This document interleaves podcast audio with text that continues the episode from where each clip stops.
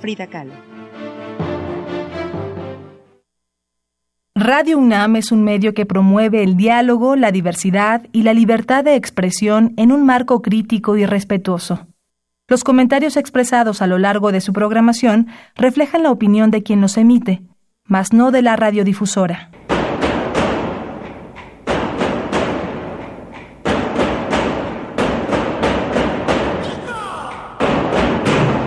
Discrepancias. Atacan a la universidad porque discrepamos. Viva la discrepancia, porque es el espíritu de la universidad.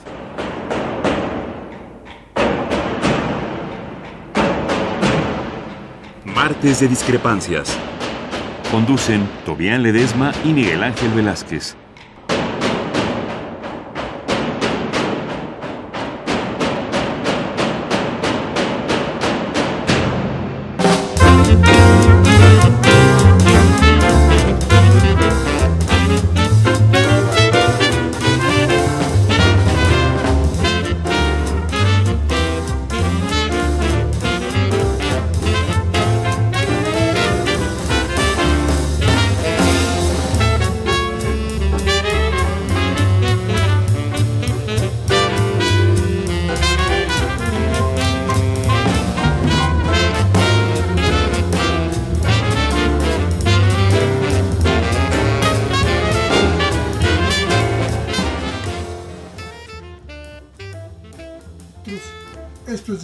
Estamos en Radio UNAM y como siempre les invitamos, les invitamos a que escuchen ustedes algunos elementos que podrán servirles para su reflexión y para la toma de decisiones que tenga usted que hacer en cada momento en algunos de los momentos de su día, del día de mañana y de lo que resta de este y de algunos otros. Vamos a platicar de muchas cosas. Mañana tomará posesión desde luego como, nueva jefa de gobierno, Claudia Sheinbaum. Y el domingo, pues creo que todos fuimos testigos de un día muy especial en México.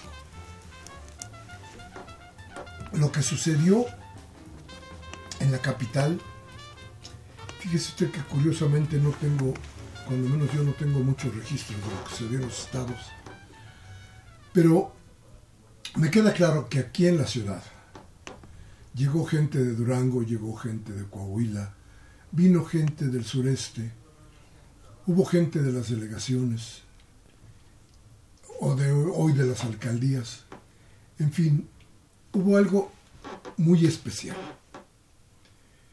Y creo que esto nos da la idea de que sí, de que el 4T, esta cuarta transformación, tendrá un apoyo muy especial por parte de la gente.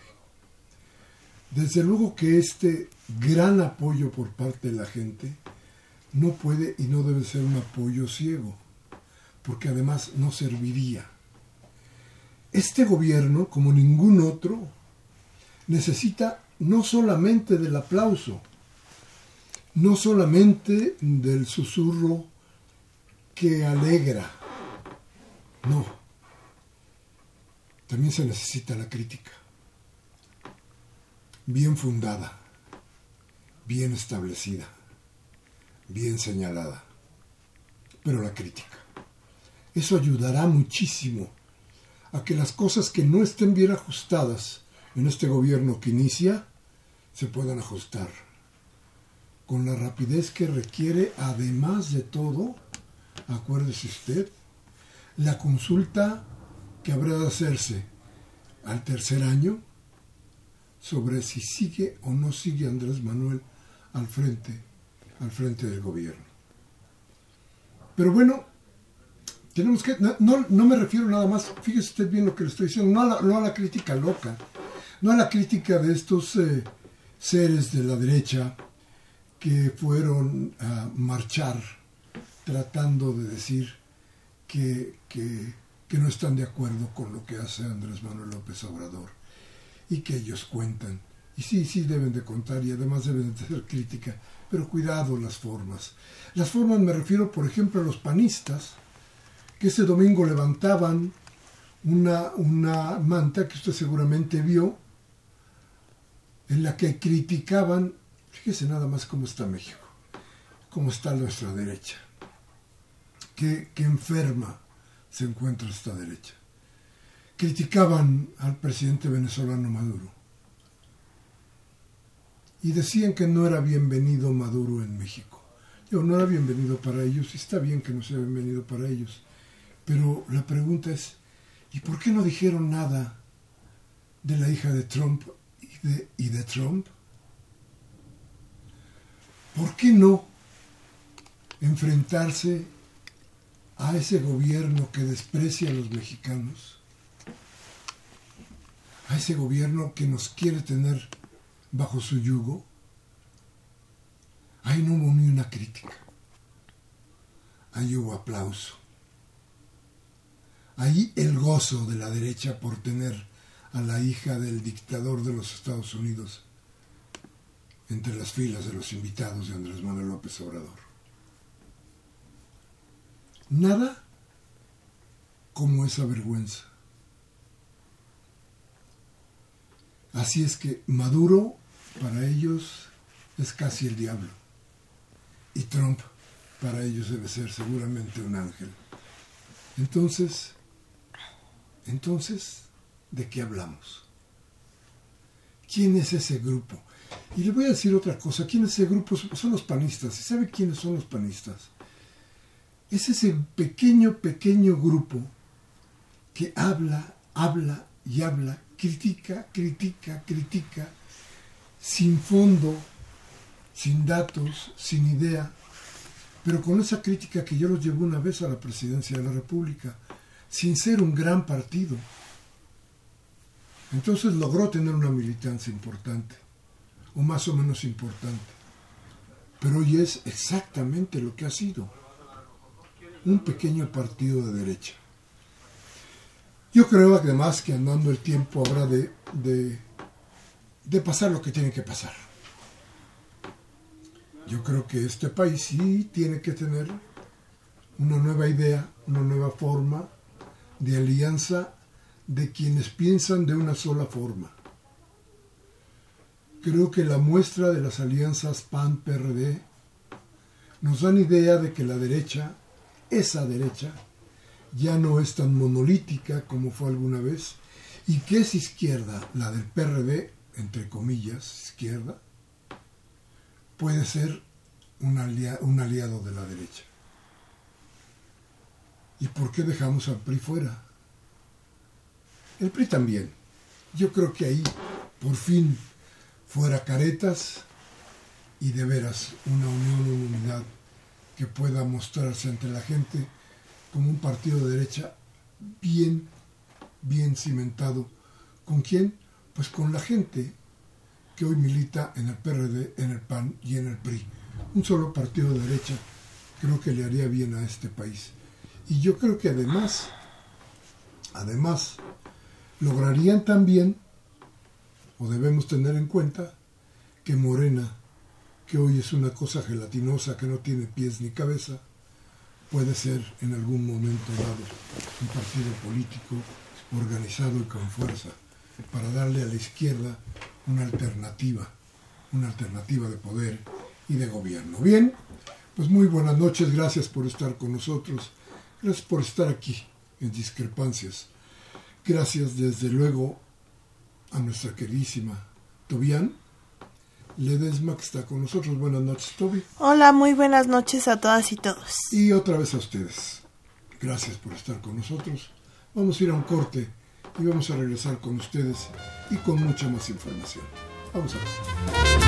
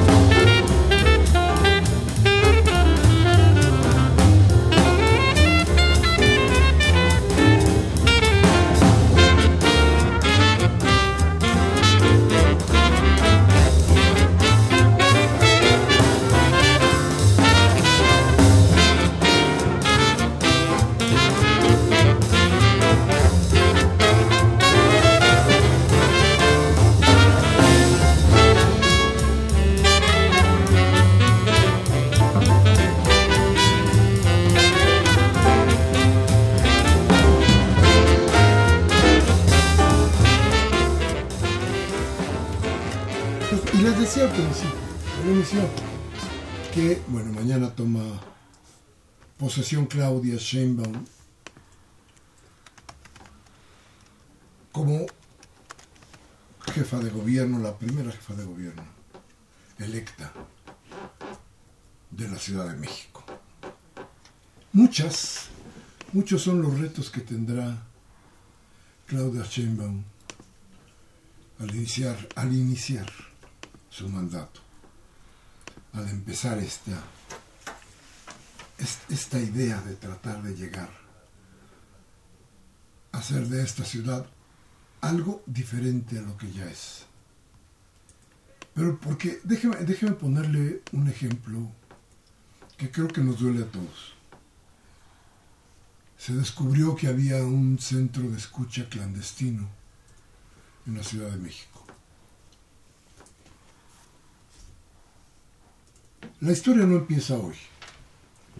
La historia es vieja. Data del mandato de Marcelo Ebrard. Allí con Marcelo Ebrard se formó un aparato que se llamó M3. Ese aparato que tenía como idea la vigilancia, cuando menos, eso es lo que yo tengo hasta el momento que podría probarse con las investigaciones de la, de la Procuraduría, tenía cuando menos la idea de vigilar a los funcionarios de su gobierno. Nada raro era que se sentaron a la mesa con algún personaje del gobierno de Marcelo Ebrard y que esos personajes quitaran los teléfonos de la mesa y prefirieran hablar quedo si algo tenían que decir que fuera importante para o no ser escuchados o no ser grabados. Desde entonces se hablaba de que había escuchas. Nos cuenta gente de mucha confianza que, por ejemplo, José Ángel Ávila, que era secretario de gobierno en el mandato de Marcelo Ebrard, continuamente mandaba entre comillas, limpiar de posibles teléfonos de escucha su despacho, que tenía para entrar al despacho una, digamos, llave digital en la que no podía acceder cualquiera. Cosas así que dice uno, ah, ¿y por qué? ¿De dónde provenían? Bueno, a ver, 3M significaba tres M's exactamente. Pero le voy a decir por qué. Porque esas tres M's querían decir Marcelo, quería decir Meyer Clip, el que hoy trabaja en el INVEA, y otro, otro Miguel. Este Miguel es muy importante y es muy interesante para la para la investigación porque se trata se trata de, un Miguel que era jefe de la policía judicial. Se llamaba Miguel... y se me acaba de olvidar, pero ahorita lo voy a decir cómo se llamaba. El hombre, este Miguel, que tenía a la policía de investigar, que, que tenía la policía judicial, bajo su mando y que había sido uno de los hombres formados pues en los más oscuros sótanos de la policía judicial. Este, este hombre era el tercero en esa lista del M3. Ese M3 tenía sus oficinas, y usted debe acordarse muy bien, de un VIPS que, se, que, se, que estaba en Reforma e Insurgentes. La parte de arriba era usada como la oficina del M3, en donde se hacían las escuchas y las investigaciones que se ordenaban al parecer desde la jefatura de gobierno. Bueno, partiendo de ahí, habría que decir que ese, ese centro de escucha o ese centro de inteligencia o como usted le quiera llamar, desapareció al término del mandato de Marcelo Ebrard, cuando menos como fue, como era como M3, como este centro en donde se hacían las escuchas y se convirtió, a lo mejor usted se acuerda de eso, en eh, el corazón de los centros de control de confianza, fíjese bien, centros de control de confianza del gobierno de la ciudad. Eso terminó siendo aquello que formó Marcelo Ebrard, ese M3. Y después todo indica que estas escuchas se retomaron ya en el gobierno de Miguel Ángel Mancera. Las investigaciones hablan de que estaban inmiscuidos tanto Mancera como Luis Serna y Héctor Serrano. ¿Qué fue lo que sucedió entonces? Déjeme platicarle. Ahí se formó un centro que ya no estaba en insurgentes y reforma, sino en el centro histórico, en la calle de Márquez Sterling. Manuel Márquez Sterling era un eh, diplomático cubano que estuvo en México durante la decena trágica y que, y que este hombre luchó siempre muy al lado de las convicciones revolucionarias y desde luego de Francisco y Madero. A, él se debe el nombre de esta calle que se llama Manuel Márquez Sterling, que son, de hecho, apenas dos calles. Es una porción muy, muy chiquita del centro histórico de la Ciudad de México. Bueno, ahí, en alguno de los edificios, estaba este centro de investigación que mantenía el gobierno del Distrito Federal. ¿Y qué sucedió? Fíjese usted que parece esta novela. De pronto, en la administración, en la oficialía mayor del, gobierno que hoy preside eh, Amieva, José Ramón Amieva, llegó una factura que tenía que pagarse, un par de facturas que tenían que pagarse con urgencia. Una era de, los, de enero a, a, marzo y tenía algo así como 500 mil pesos de, de cobranza. La otra era de más de un millón de pesos y abarcaba de marzo de este año hasta este diciembre. Cuando se trató de saber qué cosa es lo que pasaba en ese edificio y dónde estaba el respaldo para el alquiler del mismo, resultó que el gobierno de la ciudad no sabía para qué tenía rentado el edificio.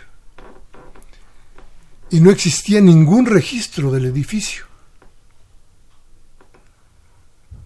Esto provocó que se hiciera un llamado a la Procuraduría General de Justicia de la ciudad para que la, Procuraduría investigara qué pasaba en ese lugar.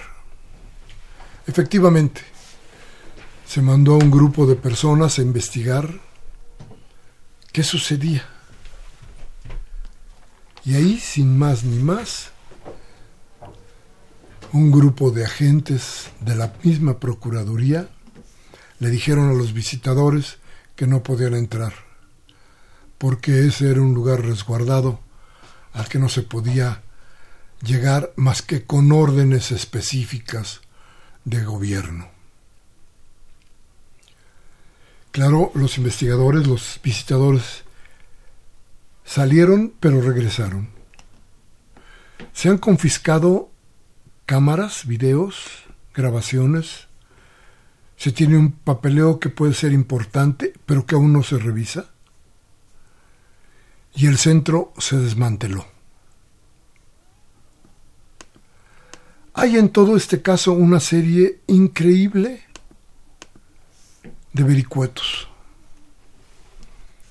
Hoy mismo, la Procuraduría advierte que uno de los diez casos a atenderse de manera prioritaria por la Procuraduría, por la Procuradora Capitalina Ernestina Godoy, a partir de este miércoles, es decir, de mañana, es el descubrimiento de un centro de inteligencia clandestino en el centro de la ciudad, del cual tuvo conocimiento la Procuraduría y ella la semana pasada, cuando el dueño exigió a la oficialía mayor el pago de la renta, dice, dice eh, la, la procuradora. Y nos advierten también que el personal de Contraloría y de la Visitaduría que acudieron hasta el edificio señala que el centro fue montado por el ex jefe de gobierno Miguel Ángel Mancera y que estaba atendido por 40 agentes de investigaciones que se encontraban comisionados y cuya labor era investigar y seguir objetivos específicos que se conocerán cuando se analicen, desde luego les decía yo, las imágenes de cámaras y documentos incautados durante, la inspección del lugar. ¿Qué debemos tomar en cuenta de todo esto? Primero que ya hay, eso que le quede claro, la certeza de que este era un lugar clandestino. Pero al clandestino le tenemos que poner comillas porque lo pagaba el gobierno. Es decir, a ver, operaba fuera de cualquiera instancia de la Procuraduría. Le digo más, el procurador no tenía mucha idea de qué estaban haciendo los agentes comisionados, porque hay comisionados por todos lados. Entonces resulta que no había claridad en qué hacían estos señores, estos 40, 30, 40 agentes estaban los agentes, el gobierno pagaba, pero lo que se hacía ahí no estaba registrado.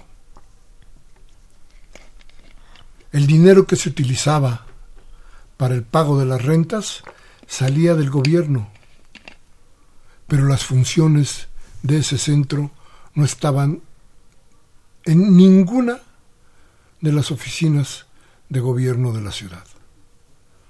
Por eso brincó el asunto. Tal vez si esta, estas oficinas hubieran estado encuadradas dentro de qué le gusta a usted, la dirección del deporte, hubieran pasado y hubieran sido firmadas y no hubiera sucedido nada. No, esto no estaba respaldado por ningún documento del gobierno de la ciudad. Y sin embargo, se exigía el pago. los primeros personajes que fueron investigados en este lugar han declarado con certeza que ahí trabajaban desde el 2013. Hay otros que señalan, sin dar una, afirmación, una información precisa, que su labor empezó mucho antes, dicen ellos, del 2013. Sin embargo, sin embargo, ojo, el dato preciso viene del 2013. Y allí aparece otro personaje. Otro personaje que es interesante porque porque tiene toda una historia, porque yo creo que tenemos que, que darnos cuenta de en qué estamos metidos y cómo le estamos haciendo a todo esto, porque de veras no es, no es sencillo dar idea de qué pasaba. Bueno, ahí al parecer el mando estaba en un hombre que se llama Gustavo Caballero Torres, que a la llegada de Miguel Ángel Mancera al gobierno de la ciudad, se encontraba como jefe, como jefe nada más, nada menos que la policía de investigación. Pero pidió licencia por tiempo indefinido y le dieron la plaza de coordinador general de políticas administrativas, de planeación y organización, que en estructura le crea la Procuraduría del Distrito Federal. Este personaje fue jefe de la Policía Cibernética de la Procuraduría General de Justicia del Distrito Federal durante la gestión de Miguel Ángel Mancera como procurador. Es decir, ya traían ahí su, su tiempo de conocimiento unos y otros. En fin, lo que quiero decirles es que esto tiene rato, esto no es nuevo, nuevo pero no puede repetirse. Creo que debe haber indignación, creo que nosotros y ustedes estamos indignados por una cosa de estas. Hay que tener cuidado. Sí, Mancera estuvo en esto. Sí, pero también el secretario de Relaciones Exteriores del gobierno de Andrés Manuel López Obrador. Marcelo Ebrard, quien además pretende o seguramente podría llegar a ser el secretario de gobierno durante de gobernación eh, dentro de tres años, es el precursor de esta idea del espionaje clandestino en la Ciudad de México. Bien, vamos a ir a un corte, vamos a regresar nuestros teléfonos 5536 8989 y nuestra alada sin costo 01800 50 52 68 8. Vamos al corte y regresamos.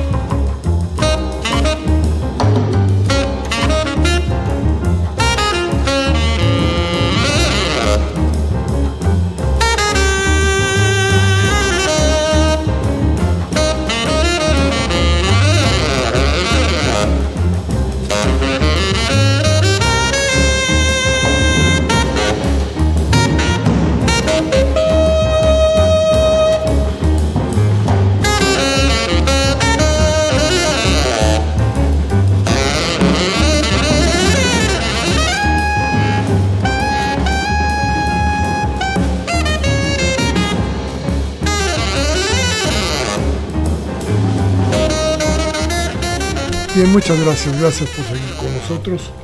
Bueno, pues este escándalo tiene que tener repercusiones. Yo creo que, que por más que se quiera, esto es inevitable. Y, nos hace enfrentar una situación que, como le decía yo hace un rato, y seguramente tú, Toby, lo, lo viviste en algún momento cuando los funcionarios de gobierno escondían los teléfonos o trataban de platicar quedito, o te avisaban que iban a ser grabados, o cosas por el estilo. Y se había vuelto, vuelto hasta una cuestión casi natural, ¿no? Sí, una costumbre de, eh, incluso en muchos espacios de trabajo, de, de donde se comentan eh, cosas, digamos, te piden, ¿no? Que dejes el teléfono, que ni, ni siquiera apagado, es, lo dejas en otro lugar porque hay una verdadera ya desconfianza sobre los procesos de espionaje que, que se viven en, los espacios políticos de la ciudad, bueno, y del país. Entonces, porque además eh, eh, muchas ¿no? de estos procesos de espionaje eh, no solo se han vuelto una parte de pues chantaje político, una costumbre de, de estas formas de hacer política, sino también existen ¿no? muchos escándalos a nivel internacional sobre el uso de la tecnología. Entonces hay mucha desconfianza en este sentido, pero que en realidad es algo que ha venido pasando para bien y mal desde hace mucho tiempo. ¿Cuántos eh, escándalos? Por ejemplo, no sé si te acuerdas de en Coyoacán hubo un escándalo cuando le hackearon la BlackBerry a Toledo, actual diputado federal que fue delegado en Coyoacán, sobre los escándalos que tenía con las inmobiliarias y todo su red de corrupción, pero fue a partir de un proceso de, espionaje. Claro. Sí, yo creo que eso ya se había visto de muchas maneras, este, y, y aunque, como decimos bien, aunque era de uso común, nadie sabía por dónde venía y nadie sabía dónde estaba, aunque todos sabían que existía. Es una cosa una cosa rara, ¿no? Fíjense que la próxima secretaria de gobierno, digo la próxima, ya debería decir ya, mejor dicho, la secretaria de gobierno, Rosicela Rodríguez, dice que todas las irregularidades que se encuentren en la actual administración en la entrega-recepción de cada una de las oficinas, entre ellas el del Centro de Espionaje Político Clandestino, dice, se harán públicas y de las autoridades correspondientes para que se hagan las investigaciones y se deslinden responsabilidades.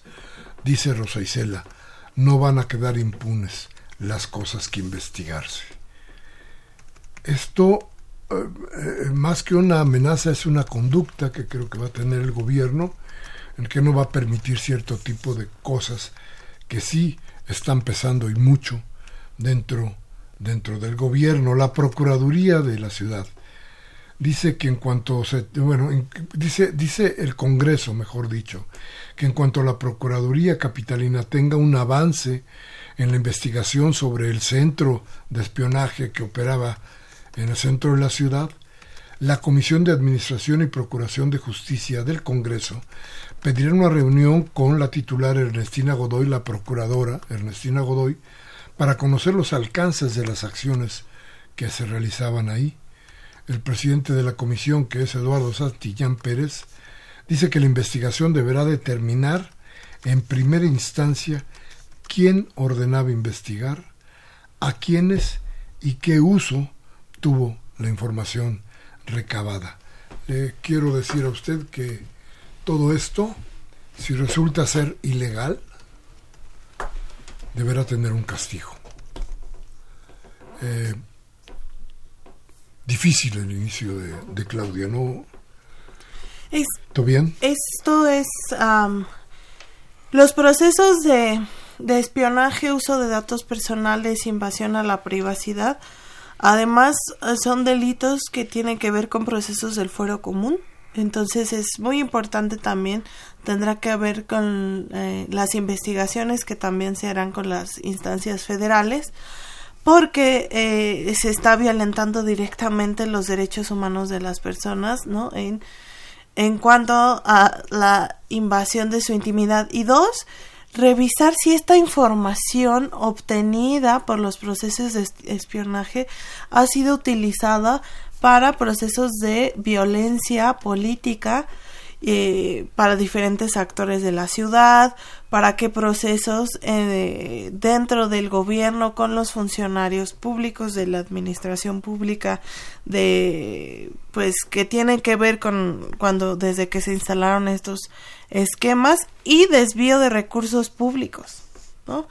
para la instalación de algo que no tiene que ver con las funciones y que esto puede llegar a instancias internacionales y que se tendría que hablar de una reparación del daño muy fuerte por parte incluso del Estado mexicano, no solo de la Ciudad de México, porque al ser un tema como este, el Estado mexicano tiene una responsabilidad directa, ¿no? Y tendría que afrontarlo así. Fíjate que eh, la Procuraduría encontró equipos bien sofisticados de investigación y de escucha. Hay equipos tecnológicos para clonar teléfonos celulares, hacer escuchas privadas y algunos de geolocalización. Y un software que permite hacer análisis financieros o acceso a la información de la unidad de investigación financiera. Es más, desde ahí podían ubicarse una serie de predios que no tenían ni dueño ni objetivo, que estaban ahí en todo el, en toda la ciudad y que, y que, y que podían ser susceptibles de utilización por parte del gobierno, creo yo. Pero lo, lo, lo curioso de todo esto es que entonces la visión de, de Claudia Sheinbaum ahora se, se arraiga y plantea que en materia de combate a la corrupción tendrá que ser su primer dolor de cabeza, su primer reto. Y esto junto con la industria de la construcción se va a convertir en una de las de las piedras en el zapato del gobierno. ¿Por qué? Voltee usted a su alrededor y piense cuántos edificios nuevos se empezaron a hacer exactamente unos días antes de la toma de posesión del nuevo gobierno. ¿Cuántos permisos se dieron? ¿Cuándo se dieron esos permisos? La ciudad está verdaderamente en construcción, con todo lo que eso significa. Calles medio cerradas, asfalto totalmente roto, caos vehicular constante, en fin. Todo esto porque al final, o al principio de este gobierno, casi al principio de este gobierno, se han dado, o cuando menos se echaron a andar los permisos que ya estaban dados para hacer nuevas construcciones.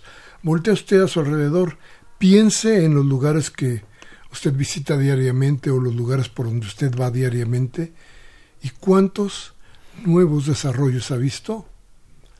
Piénselo, cuéntelos, va a ver cuántos, cuántos hay. Entonces, gran problema, problema fundamental el de, el de Claudia Sheinbaum, será precisamente ese. El ver qué va a pasar con las construcciones, qué va a pasar con la corrupción, que eso es importantísimo, ¿no te parece, Tobián? Sí, es que de verdad sigo pensando todo lo que hay alrededor de este centro de espionaje, porque en realidad al estar fuera de la ley, ¿no? Y, o sea, no sabemos cuántas cosas de que se gestaron desde ahí adentro y de la mano con procesos de corrupción y que incluso que tengan que ver con estos procesos y el gran crecimiento de las construcciones que hemos tenido en la ciudad en los últimos años, ¿no? Y que no sabemos si eso también tenía que ver ¿no? con los procesos de investigación a los dueños de constructoras, inmobiliarias, toda esa información y que desde ahí se pudo haber cocinado pues todo un montón de cosas que hay que podemos ver lo que pasó en la ciudad. Y en el caso de, de la la corrupción, ¿no? En las construcciones, bueno, el sismo del 19 de septiembre evidenció no todo esto que ha venido sucediendo y que es uno de los retos más importantes que viene a resolver con los temas de planeación y que desde la Constitución de la Ciudad de México se buscó limitar, pero tú sabrás bien que incluso estaban allá adentro las mismas cabilderas de estos grupos tratando, ¿no?, de que no se les limitara su margen de acción. Así es. Bien, vamos a ir a un corte. Nuestros teléfonos 5536 8989. Y nuestra alada sin costo 01800 50 52 688. Vamos a hablar de otros retos para Claudia Sheinbaum en cuanto regresemos. Vamos al corte.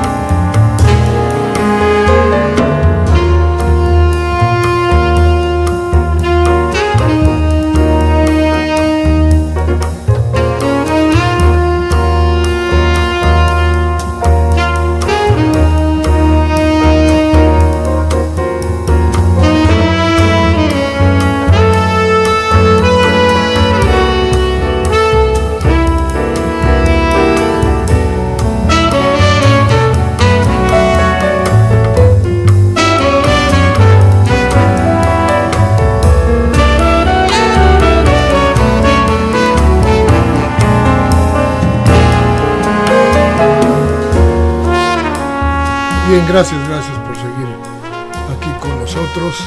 Les decía que hoy en la noche, hoy en la noche va a haber un acto en el que eh, cambiará el mando en las instituciones de la Ciudad de México.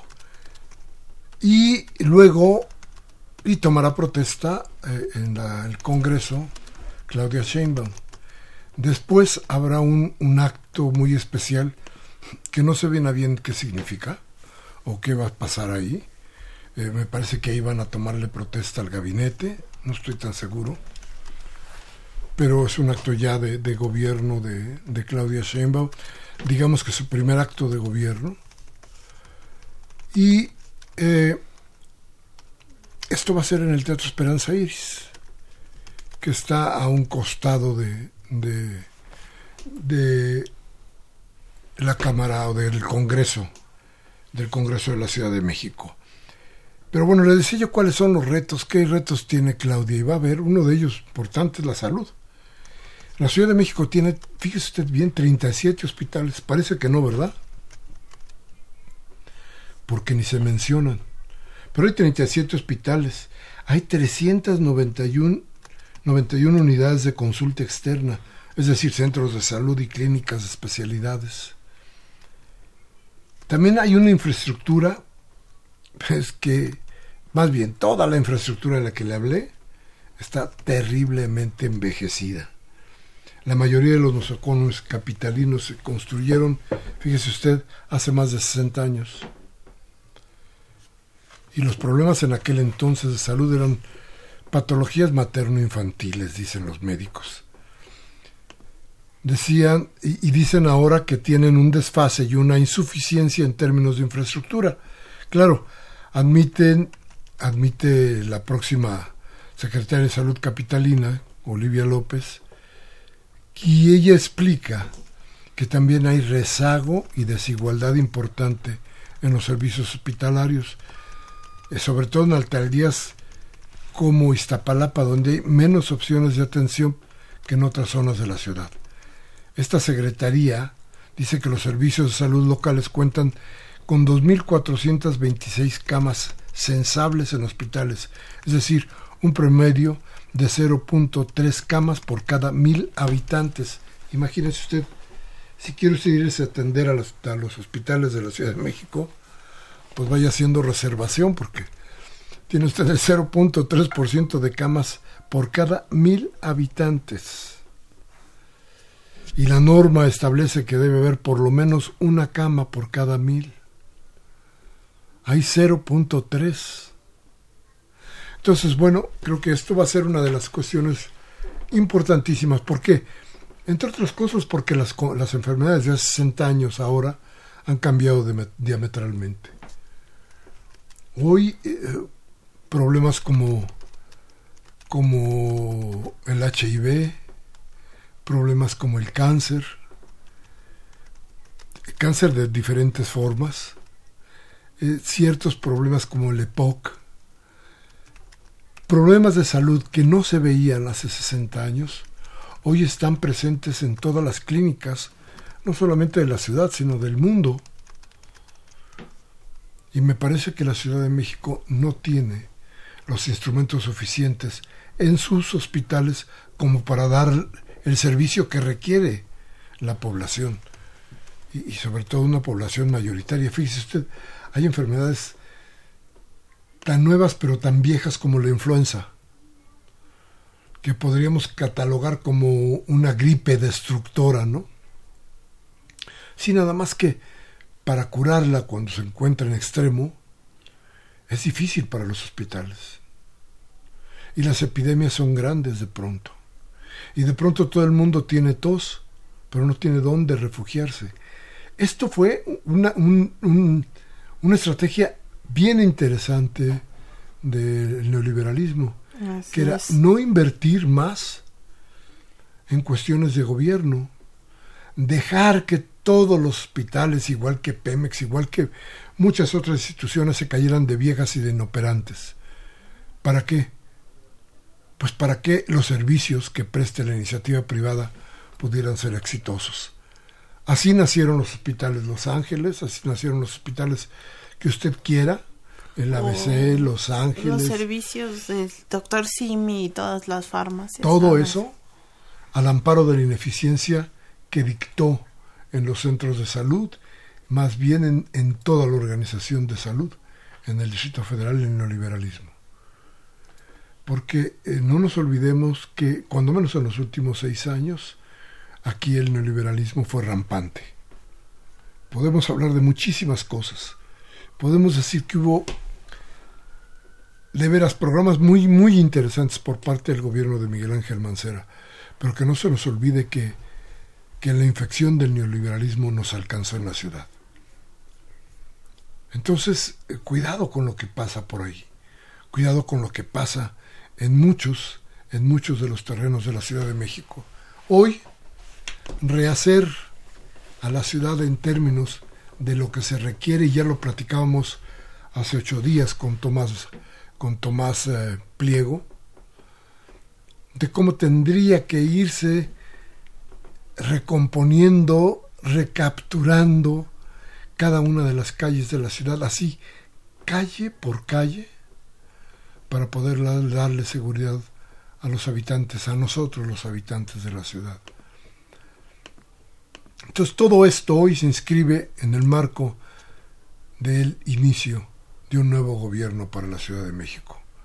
Esperamos desde luego que independientemente de muchas de las de los de los asegúnes que tenemos con los nombramientos de muchos personajes del gabinete de Claudia Sheinbaum, podamos decir que esta ciudad va para mejor.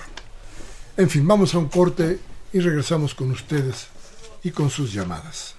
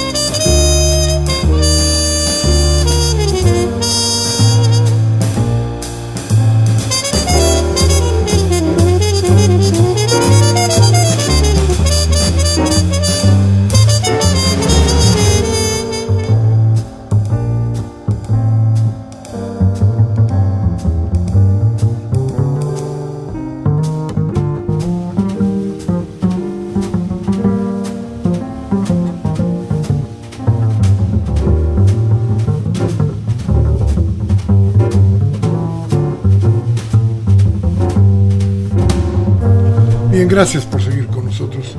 No sabe usted cuánto le agradezco esto.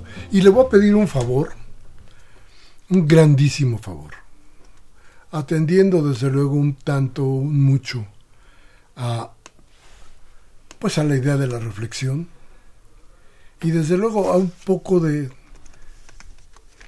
de la posibilidad de ir a un descanso que eh, no sé si nos merecemos, pero cansados sí estamos. Entonces, a ver, aunque vamos a estar con usted todavía este, el siguiente programa y el siguiente. Déjeme decirle que a partir del primero de enero algunos de estos programas se van a repetir y usted los va a poder volver a escuchar. Entonces, vamos a tener por ahí un, lapso hasta el primero de, enero en el que vamos a, a repetir por ahí un par de programas que yo espero que le sirvan a usted para recordar algunas cosas y para reflexionar sobre ellas. Bueno, pues la cosa es que mañana que entre Claudia Sheinbaum al gobierno va a encontrar un desastre de muchas, muchas, muchísimas cosas que ya iremos comentando con ustedes y que claro invitaremos a Claudia que nos venga a platicar de sus pesares y de sus proyectos y de sus esperanzas. Pero por lo pronto, por lo pronto, mañana no deje usted de estar enterado del proyecto ya más en específico, más en concreto, de gobierno que tendrá nuestra nueva jefa de gobierno, la primera jefa de gobierno electa de la Ciudad de México, Claudia Sheinbaum. Nada más para dar un dato, mañana la sesión en el Congreso empieza a las 9 de la mañana. Los grupos parlamentarios darán sus posicionamientos y a las 11 ella toma posición ahí en el Congreso de la Ciudad de México. Pues, sí, toma protesta. Perfecto. Y después viene lo del Teatro Iris, ¿no? Sí, en la Ciudad de México. Muy bien. Bueno, eh, nuestras llamadas, Toby, por favor. Lourdes García de Tlalpan. Felicito al programa. ¿Qué es lo que va a pasar con la construcción del aeropuerto? Hay que esperar a ver, eh, a ver lo que sucede. Esperemos que no nos salga más con el caldo de... Con, que no salga más caro el caldo que las albóndigas. A ver, déjeme decirle que ya hemos tenido aquí las opiniones de la gente que estaba en el aeropuerto o en el, con el asunto del aeropuerto, pero déjeme decirle algo que creo que es importante. Eh, se trata de un proyecto en el que hoy el pleito es financiero.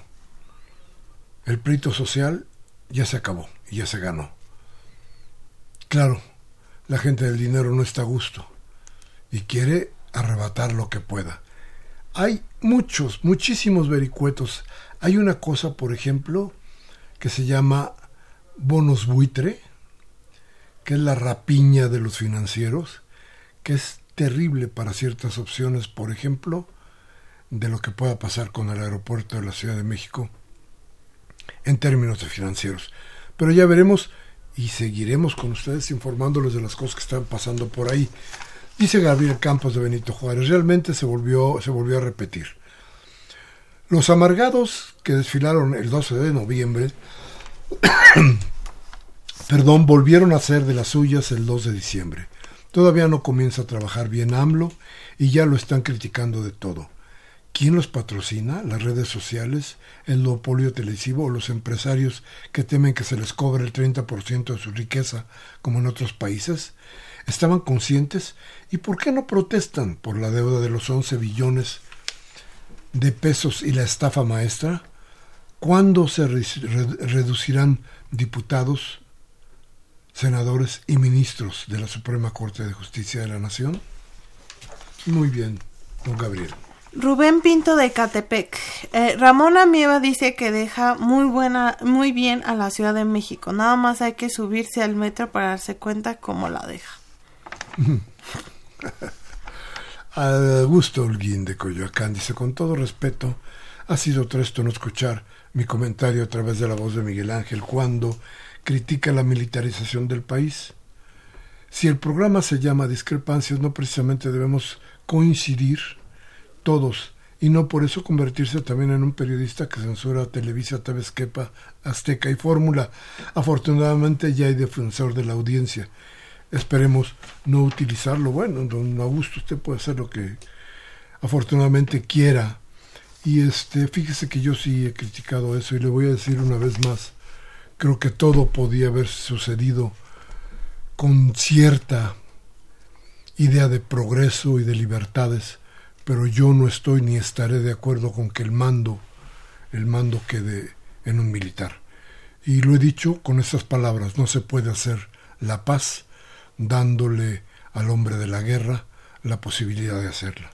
Eso me parece que es una, ahora sí que una contradicción eh, terrible. Pero usted, en cuanto a este programa y en cuanto a mí, puede hacer lo que se le dé la gana, señor Holguín. Máximo García de Venustiano Carranza. Los del PAN están muy acelerados protestando y nunca dijeron nada con el monigote de Fox y con el chacal de los pinos, Felipe Calderón. Yo sí quisiera que viniera Maduro, pero los del PAN lo corrieron a patadas. Todos criticaron a Maduro, pero no se dan cuenta que la mano negra de Estados Unidos está sobre Venezuela y por eso no han podido hacer nada. Arturo Badaguer de Benito Juárez dice, Brad y Mancera siempre fueron buenos amigos aunque son prianistas. Siempre hablé de eso para recalcarlo. En la toma de posesión de AMLO vi un policía de la Ciudad de México, un policía de la Ciudad de México agredió a un ciclista. Estoy seguro que era uno de los policías del gobierno de Mancera. Los panistas criticaron a Maduro, y eso está bien, pero ¿con qué calidad moral lo hacen si Fox felicitó al gobierno de Bush por invadir Irak y por los miles de muertos de su guerra? Tiene usted toda la razón. Y Javier eh, González de Coajimalpa dice, me da gusto que Tobián esté de vuelta acompañando a Miguel Ángel. Muchas gracias.